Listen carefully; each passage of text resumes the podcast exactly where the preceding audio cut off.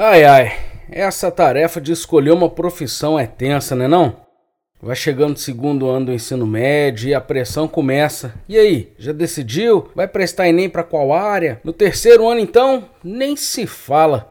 Mas e aí? Qual é a sua motivação? É sobre isso que nós vamos conversar hoje. Eu sou o Marquinho, pastor de jovens da Igreja Presbiteriana do Cariru, e esse é o Teologia para Peregrinos.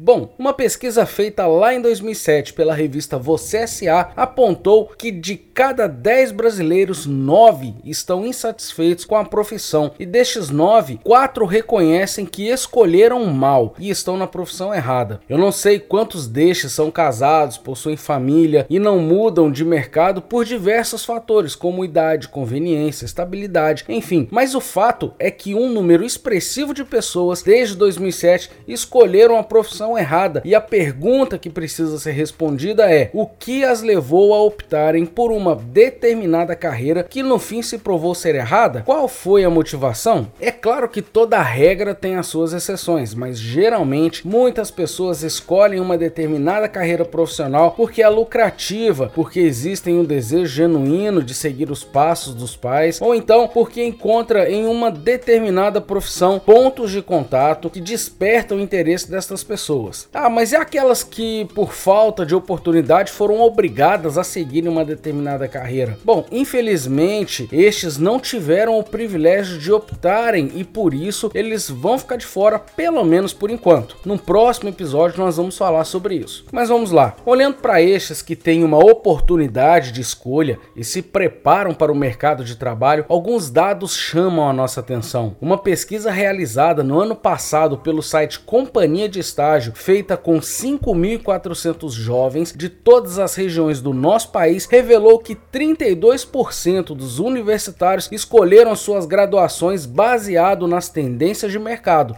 São jovens que estão mais preocupados com os benefícios da carreira, como remuneração, jornada de trabalho, oportunidade de crescimento, do que com a vocação em si. Uma outra pesquisa realizada por diversos psicólogos e orientadores vocacionais apontam que de cada 10 jovens que ingressam na faculdade, dois abandonam o curso no primeiro ano por incompatibilidade, ou seja, para cada 5.400 jovens que entram na faculdade, 1.080 desistem ou trocam de curso logo no primeiro ano porque não encontraram compatibilidade com a graduação escolhida. Pode parecer um número pequeno, mas dos que persistem, quantos continuam a faculdade e se formam sabendo que estão insatisfeitos? Lembra da primeira estatística que apontou que 90% dos brasileiros estão infelizes com seus trabalhos?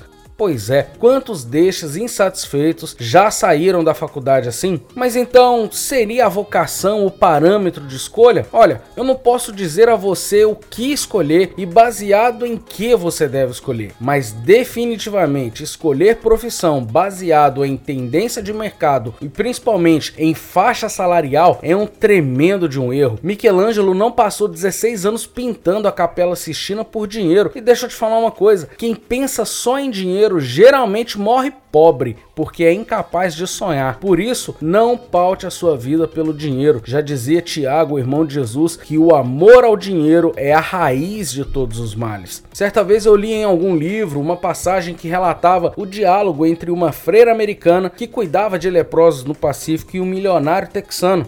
O milionário, vendo aquela mulher tratar dos leprosos, disse: Freira, eu não faria isso por dinheiro nenhum no mundo. E ela respondeu: Eu também não, meu filho.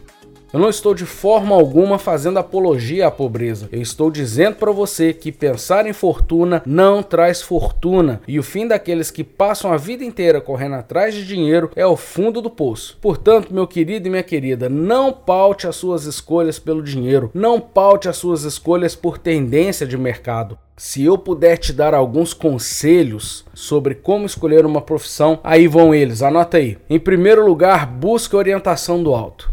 Deus apareceu a Salomão em um sonho, dando a ele poder para que ele escolhesse qualquer coisa e Salomão pediu sabedoria. Tiago diz que se alguém precisa de sabedoria, peça a Deus porque ele dá de graça. Então, antes de qualquer escolha, ore Busque primeiramente em Deus, busque qual é a vontade de Deus, procure orientação do Senhor e peça para que Ele te conduza nesse caminho. Segundo, invista parte do seu tempo em autoconhecimento. Fique tranquilo, eu não estou falando de coaching. Pode parecer muito piegas o que eu estou te falando, mas ter autoconhecimento é entender os seus potenciais e as suas qualidades, os seus pontos fortes, os seus pontos fracos, seus atributos e deméritos. Tente descobrir as suas habilidades e faça comparações com as disciplinas do ensino médio que você mais tem dificuldade e as que você se dá bem. Em terceiro lugar, faça pesquisa sobre as profissões que te interessam. Vá a campo, visite faculdades, invista seu tempo em feiras de profissões. E eu nem sei mais se essas faculdades ainda fazem isso, mas enfim, se aprofunde nas profissões que mais chamam a sua atenção. Converse com profissionais da área que já estão com suas carreiras consolidadas e aprenda com eles quais são os bônus e os ônus de cada profissão. E quarto lugar, considere fazer um bom teste vocacional. Se você está no ensino médio, procure a coordenação da sua escola, pergunte onde e com quem você pode fazer esse tipo de teste. Eles ajudam muito quando estamos passando por um momento de indecisão. Bom, eu espero que você não escolha sua profissão baseada em interesses errados. Não paute a sua vida por dinheiro, não paute a sua vida por tendência de mercado, não paute a sua vida por faixa salarial. Deus tem muito mais do que isso para sua vida. Afinal de contas, do que vale ganhar o mundo inteiro e perder sua alma? No próximo episódio nós vamos conversar sobre um mal que atinge os popularmente chamados de workaholics ou os viciados em trabalho. Será que vale a pena? Será tão necessário assim? Será que nós precisamos disso? Se você gostou desse e de outros episódios, nos ajude compartilhando o nosso conteúdo. Que Deus te abençoe poderosamente e até a próxima, se assim ele nos permitir.